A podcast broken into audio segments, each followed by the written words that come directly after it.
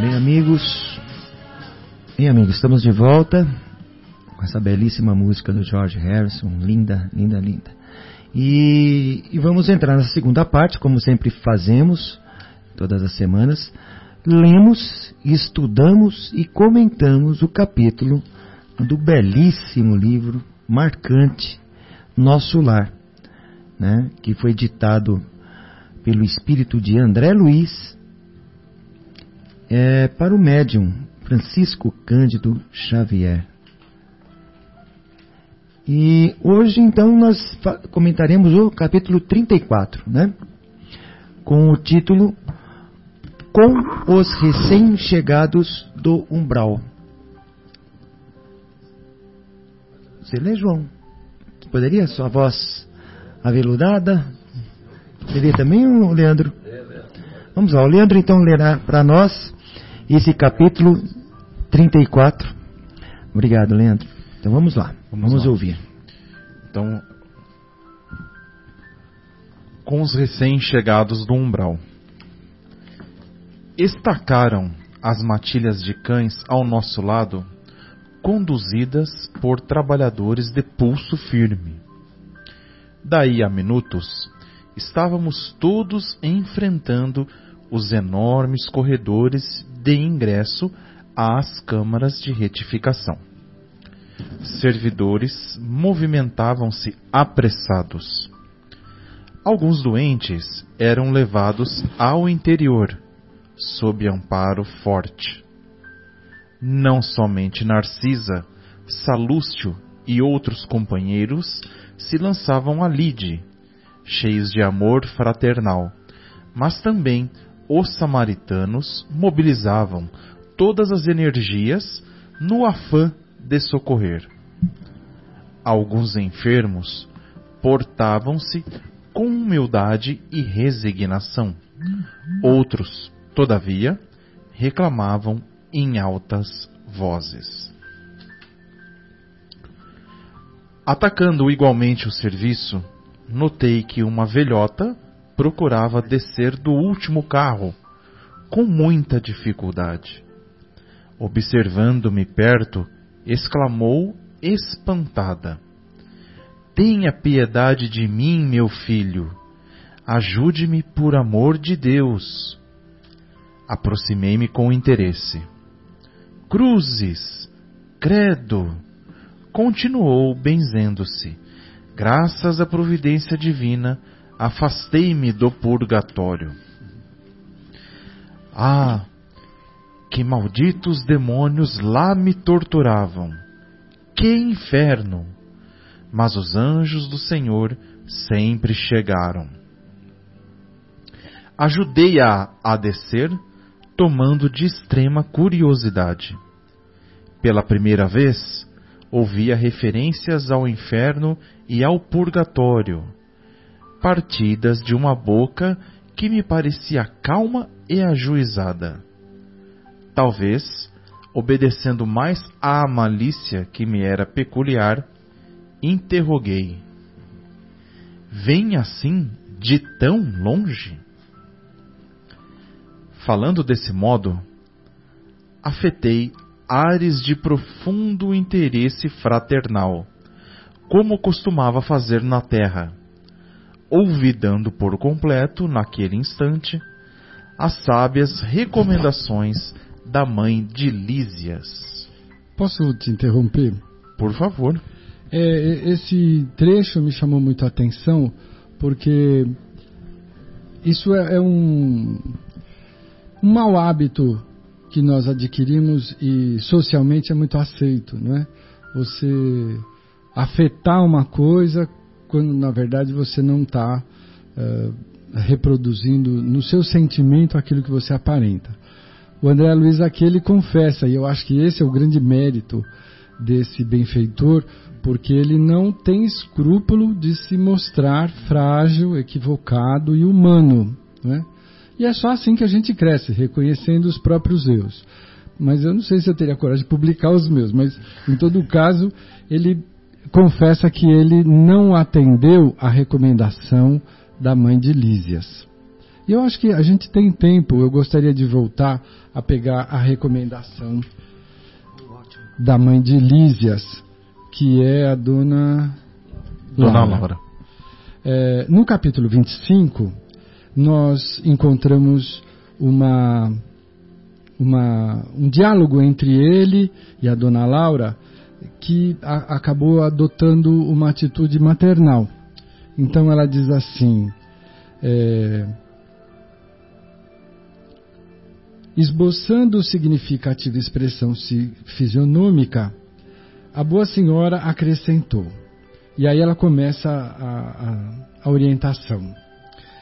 É justamente nesse sentido, Dona Laura fala para o André, que lhe ofereço minhas sugestões humildes. Veja o tato dessa senhora. Falo com o direito de experiência maior. Detendo agora essa autorização, abandone, quanto lhe seja possível, os propósitos de mera curiosidade.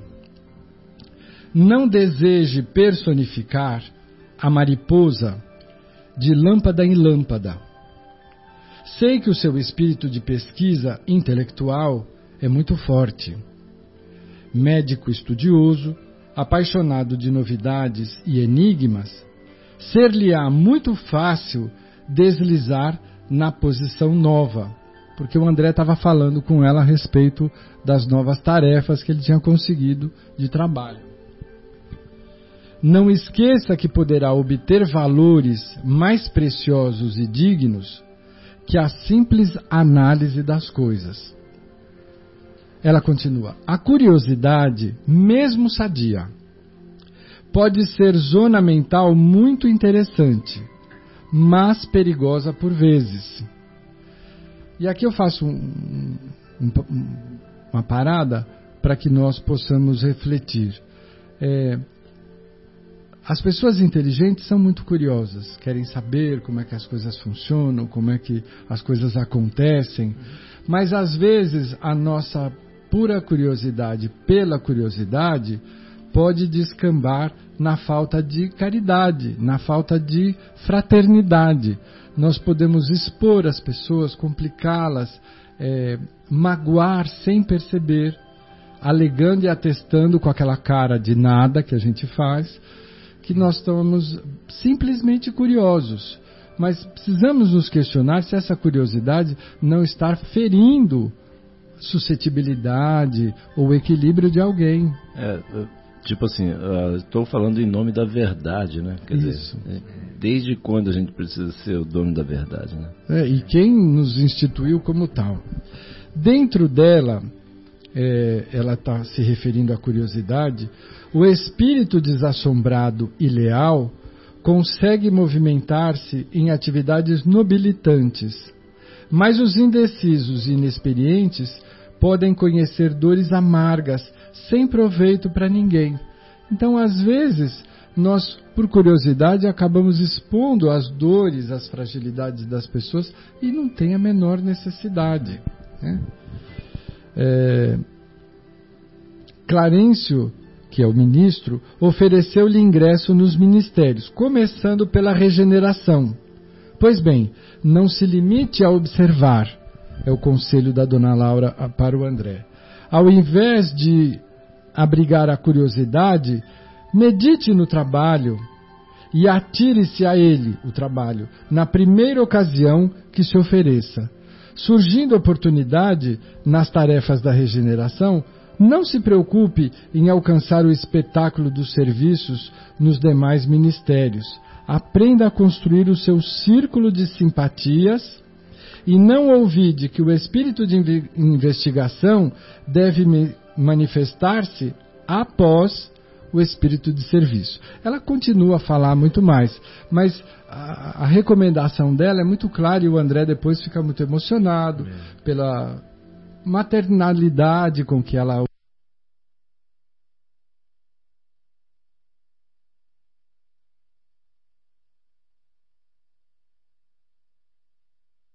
foi muito famoso, foi um pesquisador de inteligência muito a- aguçada e ele era muito valorizado por isso. Então lá ele está se reinventando.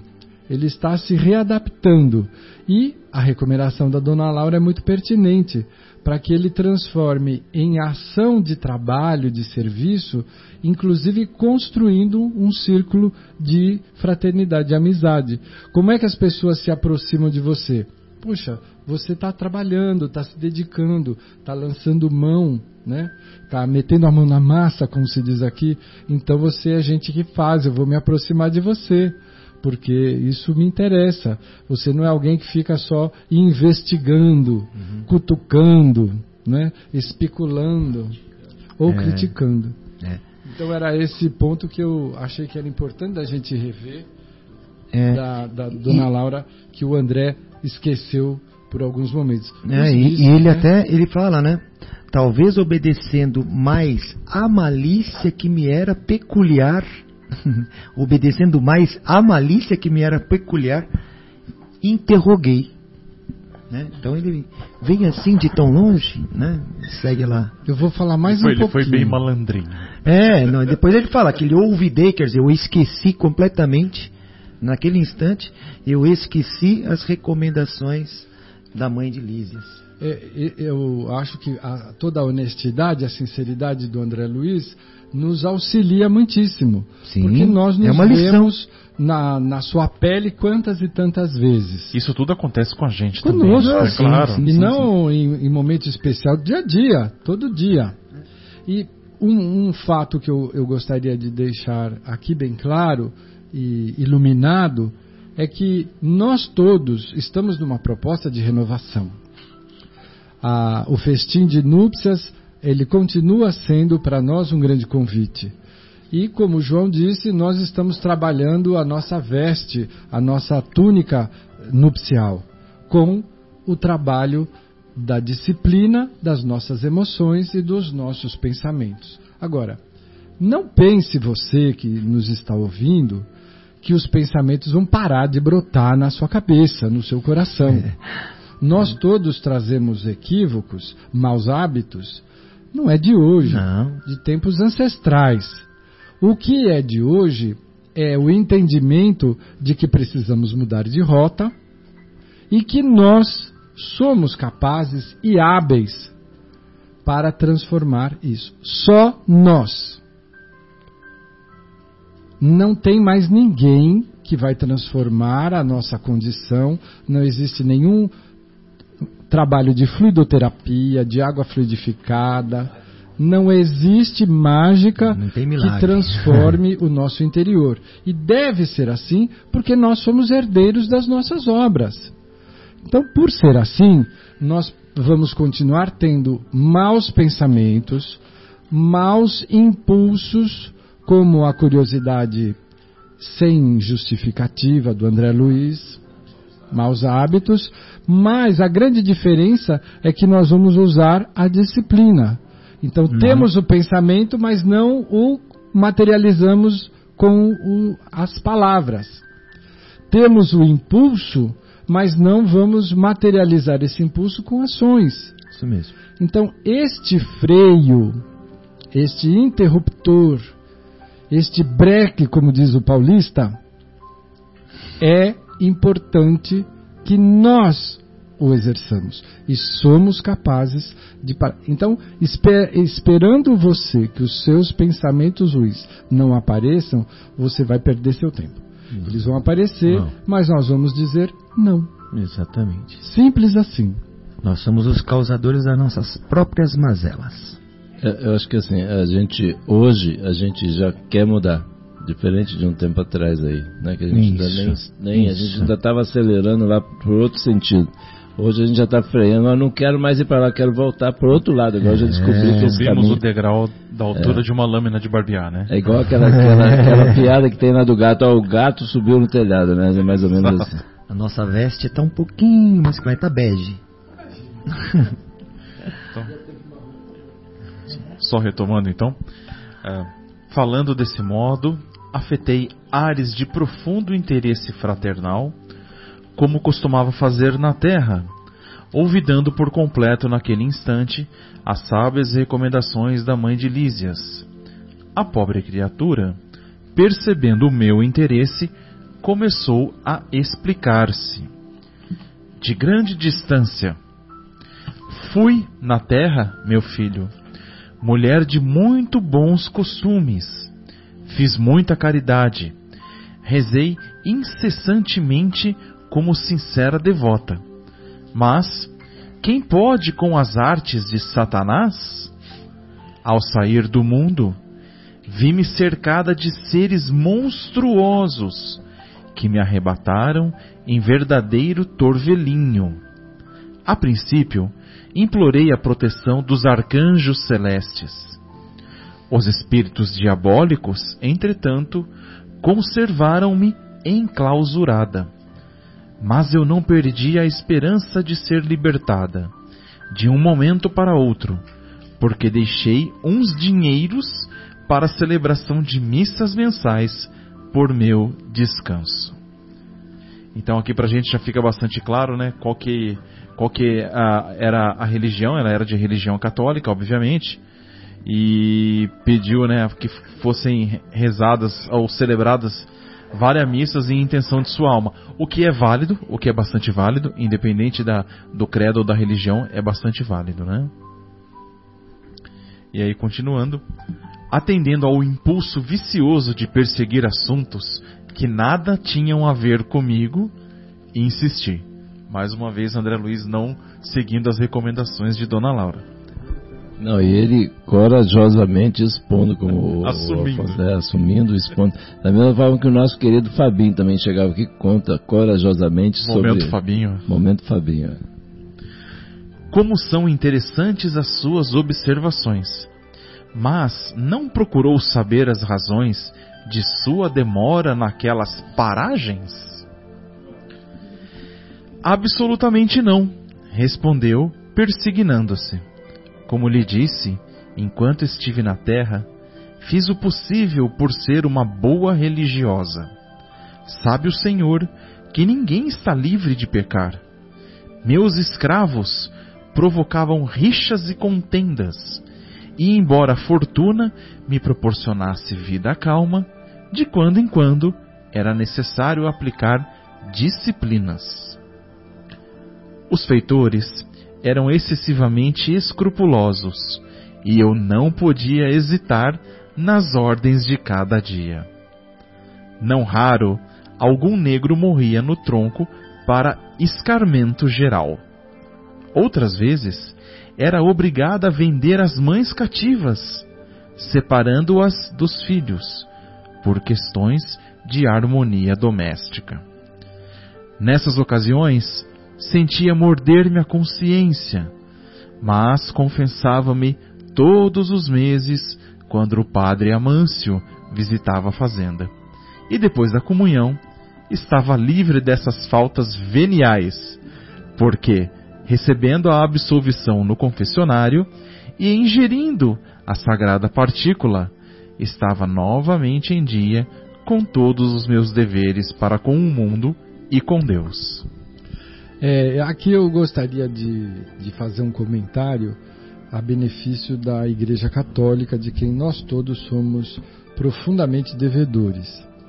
A, as regras e a doutrina católica prescreviam exatamente essas situações, em que as pessoas que equivocavam deveriam confessar o seu equívoco e receberiam a absolução de acordo com uma penitência que normalmente se cons consistia de repetição de uma série de preces e orações.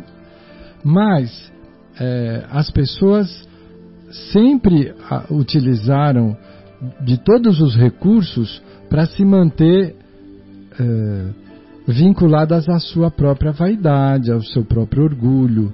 Então nós não podemos aqui nessa leitura é, estabelecer culpa seja da instituição que for, porque através desses mesmos critérios, muitos seres conseguiram elevação, conseguiram é, o auto perdão, conseguiram re, redirecionar a sua caminhada, a sua jornada com o esclarecimento e o apoio espiritual de dedicados sacerdotes. Mas nós vemos aqui a miséria humana, quando nós conseguimos fazer e transformar as normas, as regras, em nosso próprio benefício, travestir as oportunidades ao nosso bel prazer. Então nós precisamos ficar atentos para que não façamos hoje o que essa senhora fez no século XIX. Porque estamos no século XXI, mas a essência humana continua a mesma. Sempre atentos a saber se nós não conseguimos desviar alguma coisa em nosso próprio benefício. Quer dizer, nós pretendemos ter benefício, porque ela achava que com isso estava atendida, mas a sua própria consciência a acusava. Estava lá num processo de tentativa de despertamento da consciência. E ela sufocava isso, auxiliada por oportunismo, né? dentro da doutrina católica, que era a doutrina reinante, eh, predominante no século XIX no nosso país. Então precisamos entender que o homem, o ser humano, ele é muito maquiavélico. Né? Ele faz quando. Tem um ditado popular que diz que quando a formiga quer se perder, cria asa. Né? E nós somos assim. Nós encontramos uma saída, um meio, uma forma de nos beneficiar. Só que o problema é que aqui não há benefício. O que houve foi um acorrentamento da, da própria consciência e ela precisou passar por um período longo, porque nós estamos falando aqui de 1934 ou 39, não me lembro. 39, e ela diz que ela, mais à frente, ela vai revelar a data em que ela desencarnou. Só um pequeno comentário também com relação a isso ao a confissão, né, para um sacerdote, é o que instituiu a Igreja Católica instituiu essa essa é, me esqueci a palavra que eles utilizam, né? É, instituiu isso para que as pessoas pudessem a partir daquele momento se confessar, né? No caso, pagar a sua penitência em forma de orações, né? Mas para que aquilo não fosse uma bengala, um salvo-conduto, né? que a pessoa recebia um salvo-conduto. Né? A partir daquele dia eu estou limpo, o ano que vem eu volto. Né? Um exemplo. Então aquilo não é uma moeda. Não era limpo para fazer tudo de novo, era limpo é. para não fazer mais. Exato. Não, e até citar, né? O, o, o, aquela. A, a mulher, o caso da mulher adúltera, né? Que ninguém apedrejou. Aí Jesus não, ninguém te, ninguém te, te, te condenou, eu também não te condeno. Vá e não peques mais, ou seja, não peques mais. Né? Então essa mulher, por exemplo, é um, talvez um caso, nós vamos continuar a leitura aí. Ou seja, ela confessava, mas a consciência, os atos, no dia seguinte voltava à tona. Então, né? Se confessasse e não pecasse mais a partir daquele momento, tudo bem, já estaria no caminho correto, né? Mas essa é, como você falou, né, Afonso, é o, é o ser humano, é a consciência do ser humano, que nós estamos em processo evolutivo e muito lá atrás, né? Os nossos enganos, isso mesmo, João. A essa altura, escandalizado com a exposição, comecei a doutrinar. Minha irmã, essa razão de paz espiritual era falsa. Os escravos eram igualmente nossos irmãos. Perante o Pai Eterno, os filhinhos dos servos são iguais aos dos senhores. Ouvindo-me, ela bateu o pé autoritariamente e falou irritada. Isso é que não. Escravo é escravo. Se assim não fora, a religião nos ensinaria o contrário. Pois, se havia cativos em casa de bispos, quanto mais em nossas fazendas? Quem haveria de plantar a terra senão eles? E creia que sempre lhes concedi minhas senzalas como verdadeira honra. Em minha fazenda, nunca vieram ao terreiro das visitas senão para cumprir minhas ordens.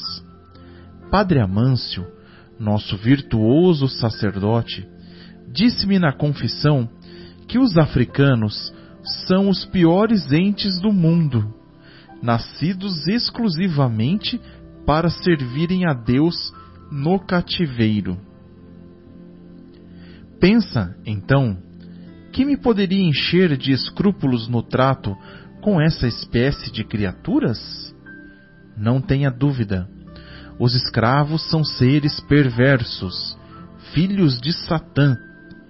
Chego a admirar-me da paciência com que tolerei essa gente na terra.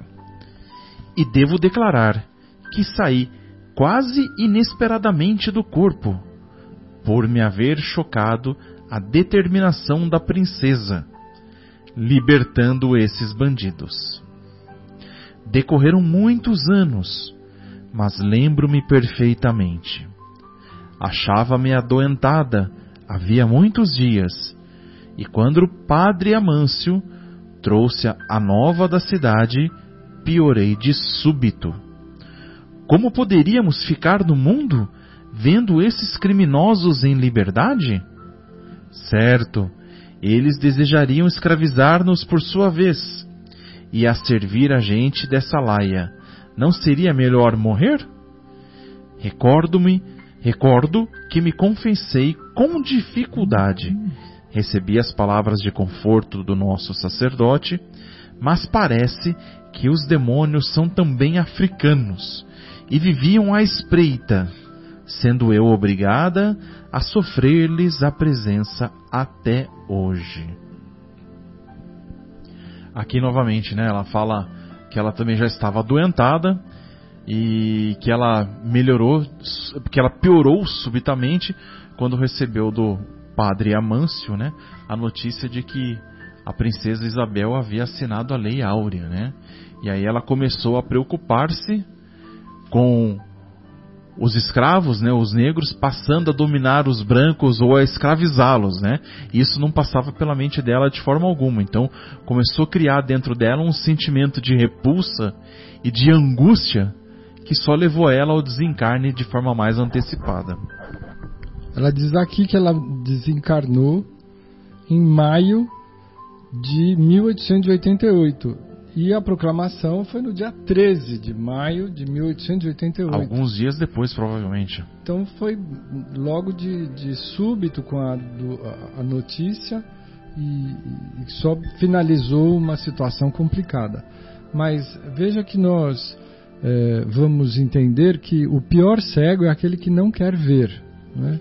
Porque todas essas oportunidades essa senhora desfrutou de poder proporcionar àquela senzala eh, condições melhores de vida como seres humanos, porque essas conclusões que ela tira e, e justifica com a presença de outros, outras pessoas, por terem eh, cativos na casa do bispo, se o seu coração estivesse maduro, para os convites da, do festim de núpcias, ela poderia muito bem desprezar essa situação e tomar uma atitude como muitos no Brasil fizeram.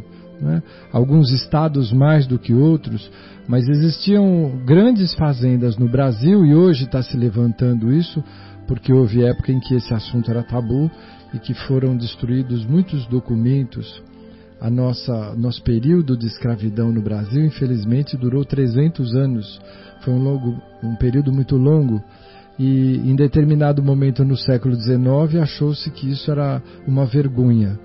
Então queimaram muitos documentos. Nós hoje estamos aí é, conseguindo resgatar algumas informações, mas chegam informações históricas de que muitas fazendas alforriavam os seus escravos eles eram uh, assalariados, trabalhadores, e não sofreram com a transição da imposição da Lei Áurea, como aconteceu com a grande maioria dos cativos, não é?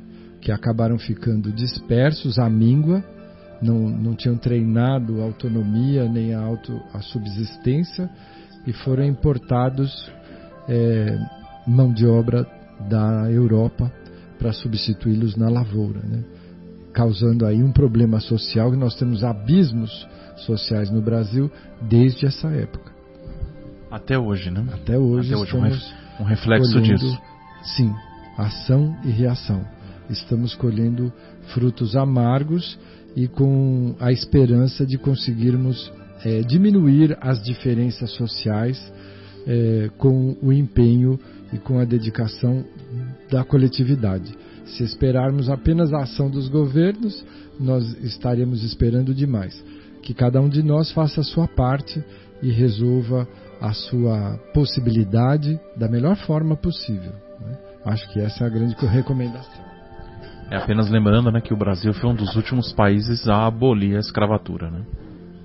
Ou o último, né? É. Então, o. Claro, Quero claro. acrescentar que a família imperial brasileira eh, lutou por 40 anos para instituir a, a libertação do, do regime de escravidão no Brasil. Mas, como a nossa economia se baseava na agropecuária, os grandes proprietários eh, conseguiram estender por todas essas quatro décadas essa atitude, essa decisão. Foi com muita habilidade e com muito empenho que conseguiu-se assinar finalmente a Lei Áurea no, no 13 de maio de 1888, com algumas eh, alguns alívios antes, né? além do ventre livre, do sexagenário, foram pequenas conquistas que foram avançando. Mas a nossa elite eh, tinha consciência de que era necessário libertar-se dessa chaga, mas a ganância de alguns fazendeiros impediram isso de acontecer antes, mas acabou acontecendo por determinação do alto. E aí o, o André, retomando então, o André Luiz ele pergunta, né? E quando veio? Ela responde: em maio de 1888, como acabamos de comentar. Experimentei estranha sensação de espanto. A interlocutora fixou o olhar embaciado no horizonte e falou: É possível que meus sobrinhos tenham esquecido de pagar as missas. Entretanto, deixei à disposição em testamento. Ia responder, convocando-lhe os raciocínios à zona superior, fornecendo-lhe ideias novas de fraternidade e fé. Mas Narcisa aproximou-se e disse-me bondosa: André, meu amigo, você esqueceu que estamos providenciando alívio a doentes e perturbados? Que proveito lhe advém de semelhantes informações? Os dementes falam de maneira incessante, e quem os ouve, gastando interesse espiritual, pode não estar menos louco. Aí nós vemos né, a, a, a querida Narcisa né, com aquela gentileza e a sutileza, o carinho que ela tem, deu um belo de um puxão de orelha no André Luiz. Né? Aquelas palavras foram ditas com tanta bondade que corei de vergonha, sem coragem de a elas responder. Não se impressione, exclamou a enfermeira delicadamente. Atendamos aos irmãos perturbados.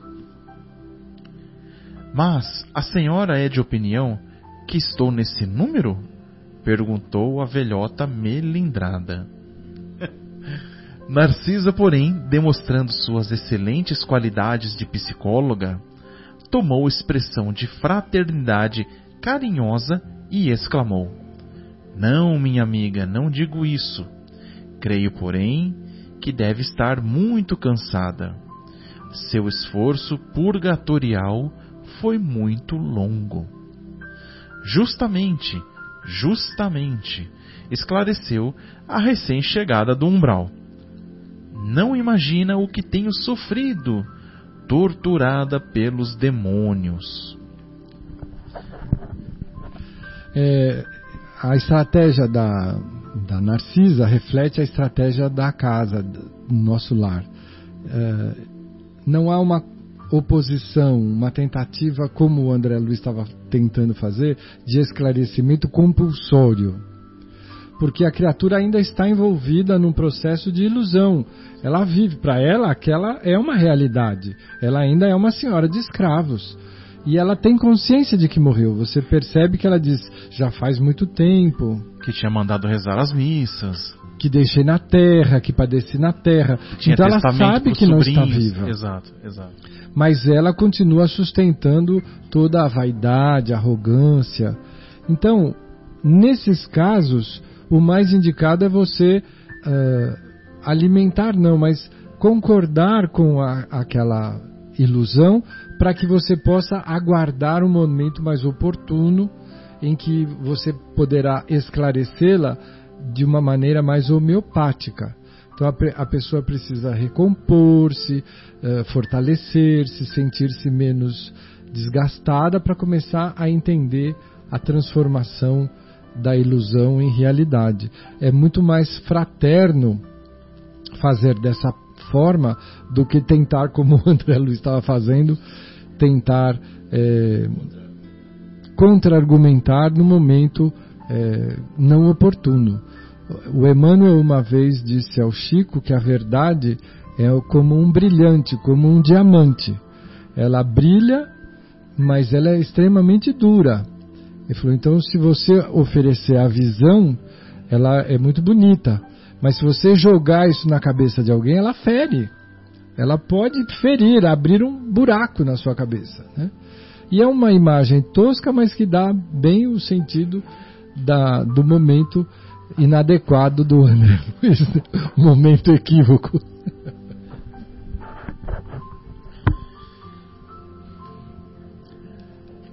Continuando, né? A pobre criatura ia continuar repetindo a mesma história, mas Narcisa, ensinando-me como proceder em tais circunstâncias, atalhou. Não comente o mal. Já sei de tudo que lhe ocorreu de amargo e doloroso. Descanse, pensando que vou atendê-la. E, no mesmo instante, dirigiu-se a um dos auxiliares sem afetação. Você, Zenóbio, vá ao departamento feminino e chame Nemésia em meu nome, para que conduza mais uma irmã aos leitos de tratamento. Só um- uma coisa que eu queria comentar quando a, a velhota aqui, que infelizmente não tem o nome dela, ela né, comentou em alguns trechos aqui, alguns seguidos até, que ela estava sendo torturada pelos demônios, né? Torturada pelos demônios. E nesse caso, né, ela que era senhora de escravos, quem eram esses demônios? Certamente os escravos que ela maltratou, os escravos que ela separou a mãe de filhos e assim por diante. Então, eles voltaram para obsidiá-la, né? Mesmo depois de desencarnada. E isso, ah, em sessões mediúnicas, né? É um, é um, é um caso muito recorrente. O João está aqui do, do nosso lado que pode afirmar isso daí que já deve ter visto algumas vezes, né, João? Sem dúvida. é, E inclusive na realidade, alguns deles, né? Porque muitos deles, né, já foram esclarecidos e nem estavam, estavam na realidade tentando ajudá-la, né? Porque muitos, depois de passarem por todos esses sofrimentos, na realidade muitos dos escravos, né, que nasceram aqui foram pediram para passar por essa prova, né? Para se libertar de, de, de crimes que eles mesmos haviam cometido no passado, né? Então, e depois de passar, só que quando a gente passa essa agonia toda, fica, vem a revolta, né?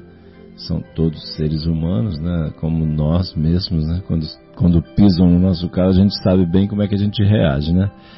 Então, assim, mas muitos deles, é, amparados pelos benfeitores espirituais, eles conseguiam se desvincular dessa, dessa revolta, desse, de todo esse mal-estar, e aí viam a pobreza de espírito, né? o engano em que tinha incorrido a irmã, que inclusive era uma questão é tão complexo isso quando a gente abre o pensamento para entender, né, para a gente ter caridade para pensar nesses irmãos que passaram por essa situação. E nós mesmos, a gente não sabe o que, a gente andou fazendo nessa história dos 300 anos, igual disse aqui o nosso querido Afonso.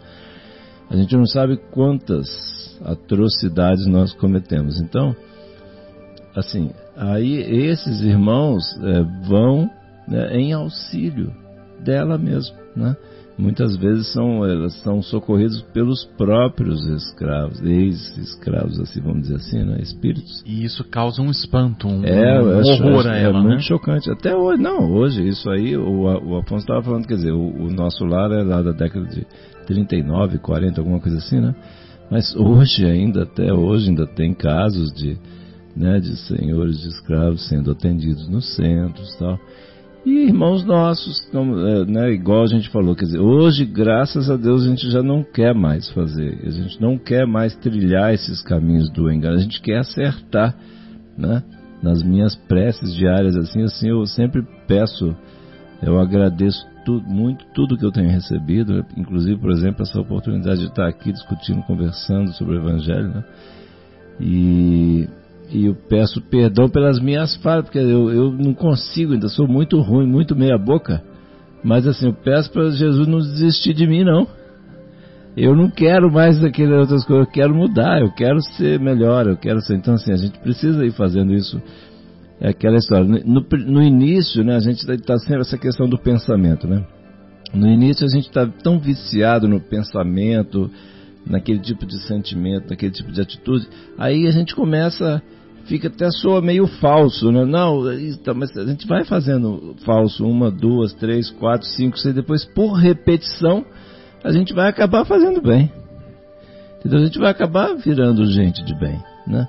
Então vamos tentar, porque assim, é o único caminho em que a gente é, não vai mais precisar passar por sofrimentos igual dessa nossa querida irmã. Já pensou quanto tempo, quanto tempo perdido, gente? É isso que a gente né? Quanto tempo perdido nas conversas assim com os irmãos nossos que são trazidos, né, para atendimento nas reuniões mediúnicas, quando como o Leandro falou, a gente fica comentando assim, meu meu amigo, meu querido, você está perdendo tempo aí, né? Aproveita a oportunidade, aceita a ajuda que está sendo oferecida, deixa de lado esse, essa, essa atitude e vamos passar para outro estágio, né? Vamos né? sair desse sofrimento.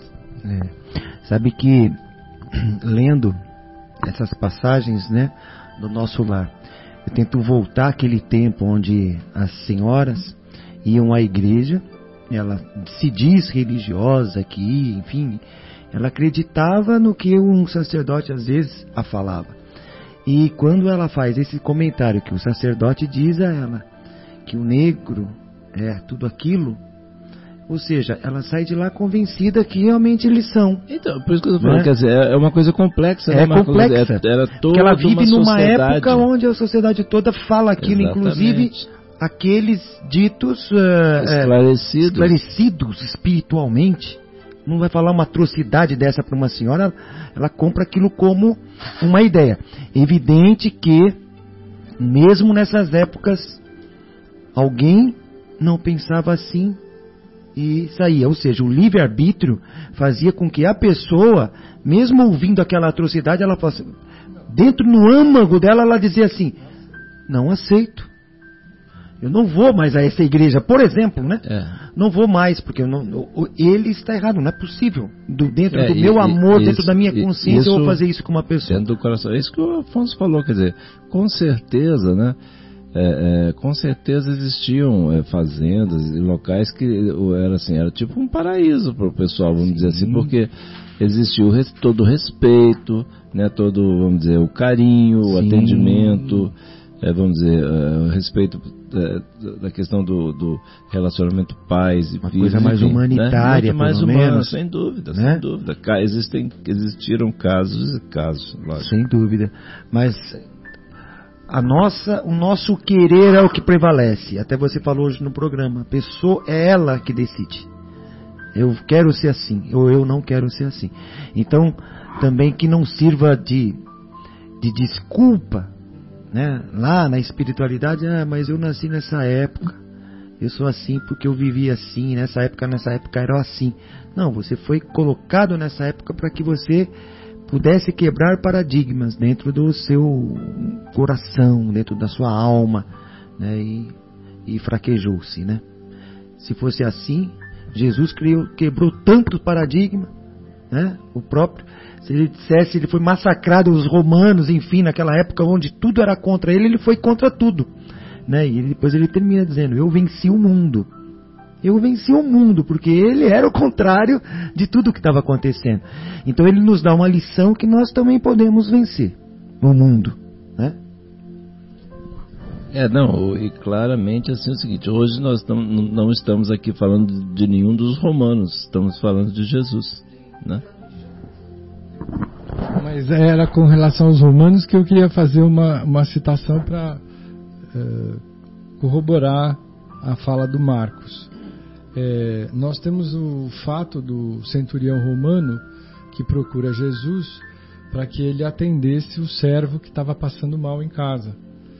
Ele diz: Eu vou lá com você. Ele disse: Você não precisa, porque assim como eu mando e sou obedecido, você também pode. Se você disser que ele pode ficar curado, ele será curado. E aí o Cristo aproveita a oportunidade e fala para os apóstolos: Nem entre os varões de Israel eu encontrei alguém com uma fé tão grande. E, e quem eram os romanos? Que tinham politeístas, é, eram os dominadores. Ele tinha todos os recursos e as desculpas para não ser aquilo. Mas o coração dele assim o disse. E como nós, humanos, fazemos, né?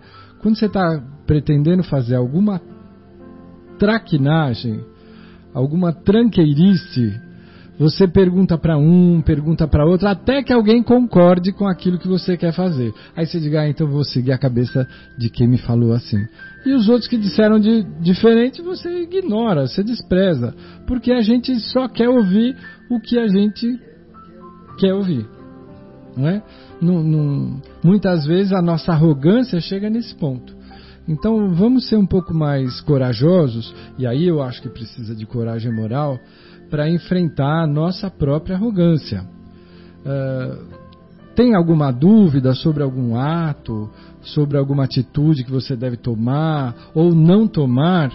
Pergunta à tua consciência, faz uma prece, pede o amparo e a inspiração dos benfeitores, vá dormir e acorde no dia seguinte e preste atenção naquilo que a tua essência, o teu interior, a tua alma, chame do, do nome que for, te trouxer como resposta. Se a gente ficar quietinho, a gente ouve. Ô, Afonso, eu concordo assim em gênero, número e grau contigo. Assim, eu sempre digo assim o seguinte: ninguém, absolutamente ninguém precisa dizer pra gente o que, que é certo ou errado. Né? Ninguém.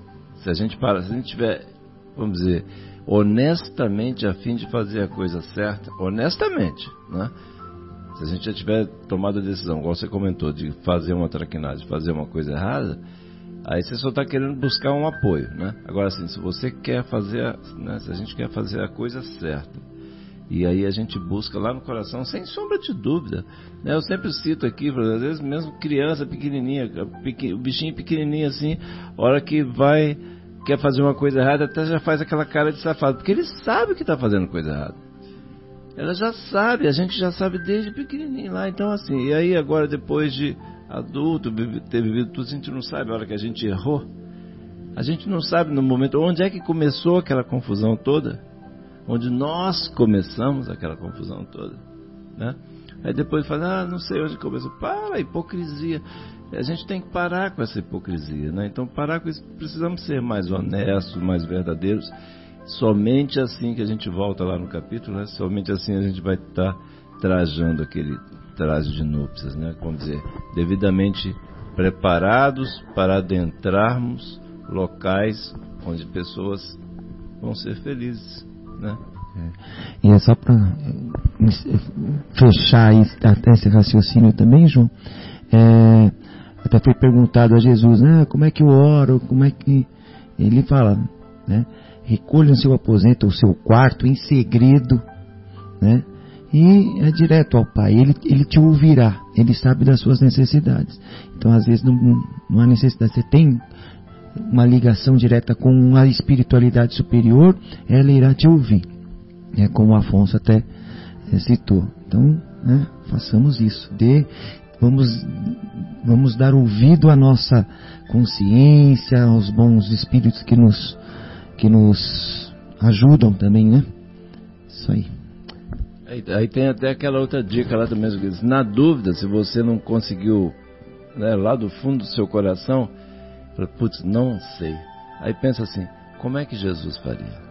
Pronto, aí eu duvido que você vai ter dúvida. Bom, então nós estamos chegando ao final. Vou ser o primeiro aqui a me despedir. Então, eu agradeço muito a Deus, aos espíritos amigos aqui presentes, a Jesus, a bendita oportunidade de estar aqui conversando né, com os meus queridos aqui, amigos aqui presentes, os ouvintes também. Mando um grande abraço a todos e que Deus abençoe cada um dos corações. Também agradecendo ao Pai da Vida pela oportunidade de estarmos aqui hoje estudando um pouco do Evangelho, debatendo, compartilhando ideias e pensamentos e desejando a todos um excelente final de semana, repleto de muita paz, de muita tranquilidade, de muita reflexão e que todos reflitam bastante, pensando sempre na oportunidade que nós temos e que nós vamos ter de praticar a caridade. Um abraço a todos.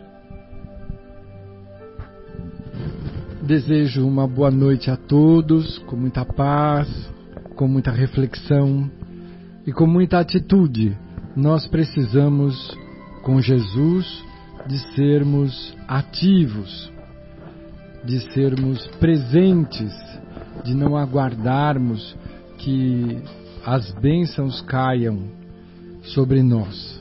Somos visitados por muitas bênçãos todos os dias e o João tem muita razão em agradecer ao Pai.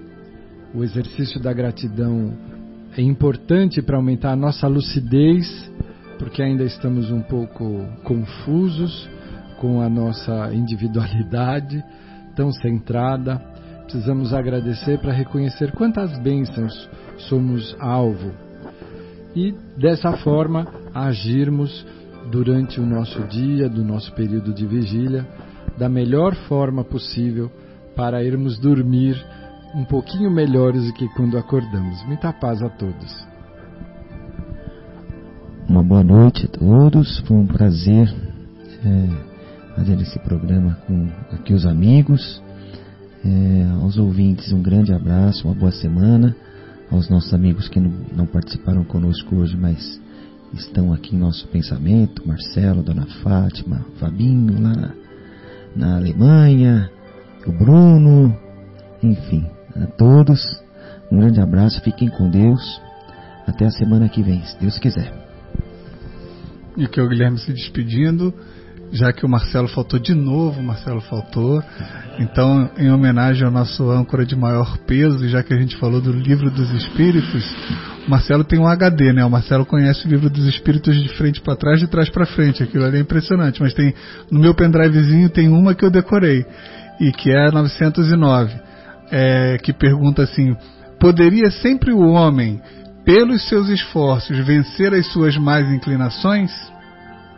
E a resposta é assim: sim. E frequentemente fazendo esforços muito insignificantes. O que lhe falta é a vontade ah, quão pouco dentre vós fazem esforços. Então fica aqui a nossa reflexão, tapinha na mão, né? Temos o fim de semana para praticar. E queria deixar também um abraço para os nossos amigos da Sexta Gospel, que até botei no grupo aqui, que nos pregaram uma peça. Ficamos até quase 10 horas ali fora, achando que eles estavam aqui no estúdio, né?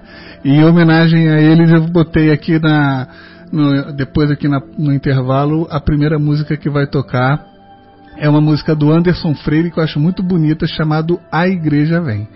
Então, sexta-feira que vem estamos de volta e bom fim de semana para todos. Que Jesus ilumine os vossos lares. Tchau, tchau.